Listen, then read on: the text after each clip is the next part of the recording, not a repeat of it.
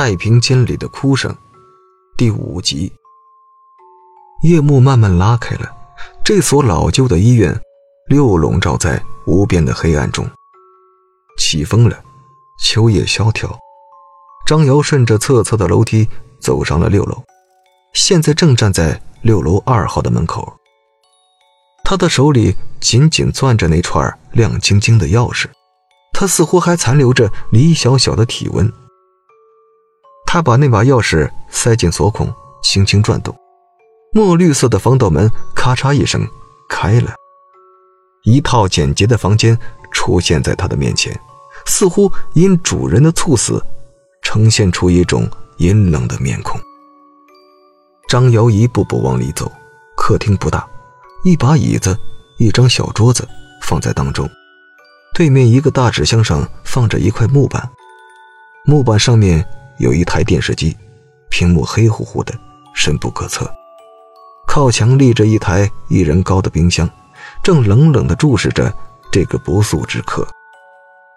张瑶把冰箱打开，发现里面还有不少的食品：泡面、甜饼、面包。看来李小小很少做饭，常常吃快餐。张瑶推开第一个卧室，这个卧室不大，角落。有一张书桌，书桌旁边立着一个健身用的呼啦圈，书桌下几双鞋子三三两两，左边靠墙一个简易的布置衣柜静静地竖立着。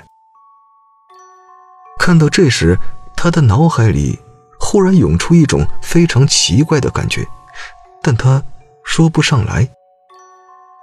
他又推开另一间卧室，只一眼看上去，他就看到了。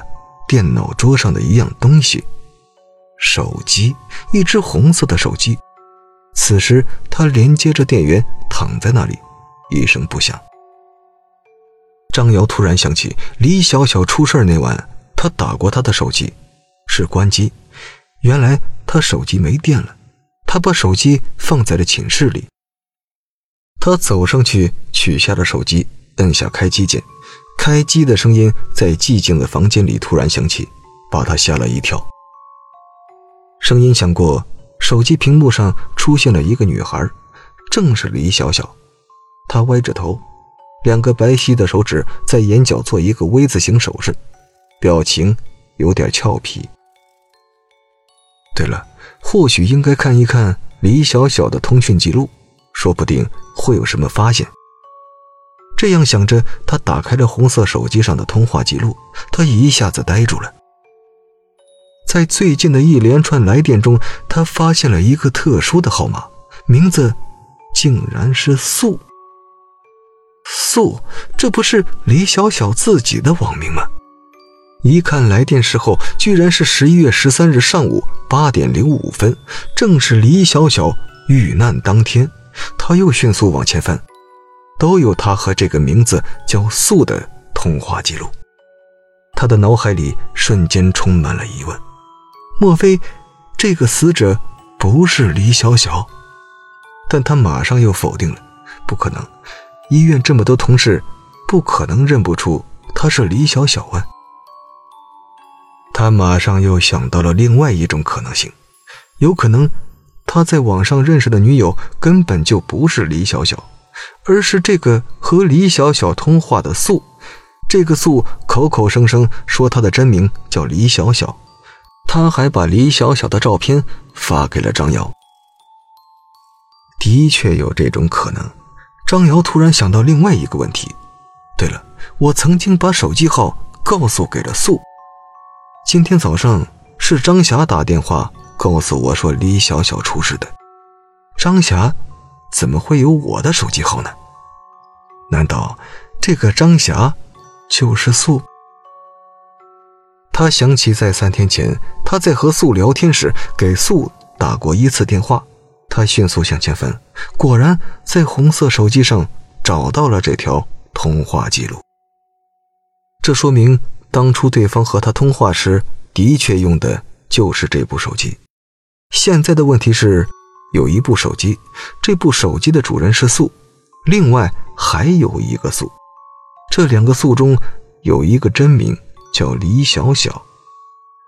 如果一直和他聊天的这个素真名的确是叫李小小，那么手机上另外这个素到底是谁呢？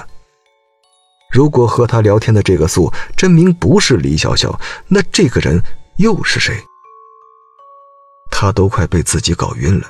他用这部手机迅速给素回拨了过去，可是对方是关机。他在床边坐了下来，一头雾水。他觉得这件事越来越玄乎。不过，有一个人却让他产生了怀疑：张霞。住院部那栋老楼横亘在暗夜，昏昏沉沉的光线照亮了几个窗户。停尸房那盘砖房就在住院部后面，那里黑乎乎的，阴森森的。最近停尸房附近发生了怪事，再加上李小小的离奇死亡，没有人喜欢在晚上上这里来，因此医院的人个个人心惶惶。张瑶的心里有点发毛。但他还是早早地掐灭了手电筒，他蹑手蹑脚地往前走着，尽量不弄出一点声响。他用手扶着住院部老楼的墙体，慢慢地往前蹭。砖房的剪影模模糊糊地映在黑暗中。那棵老树像是驼背的老人，低头哈腰。又开始起风了，他听见槐树叶发出了声响。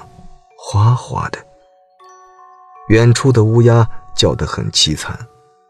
他四处看了看，正要闪身走出去，突然，状况出现了。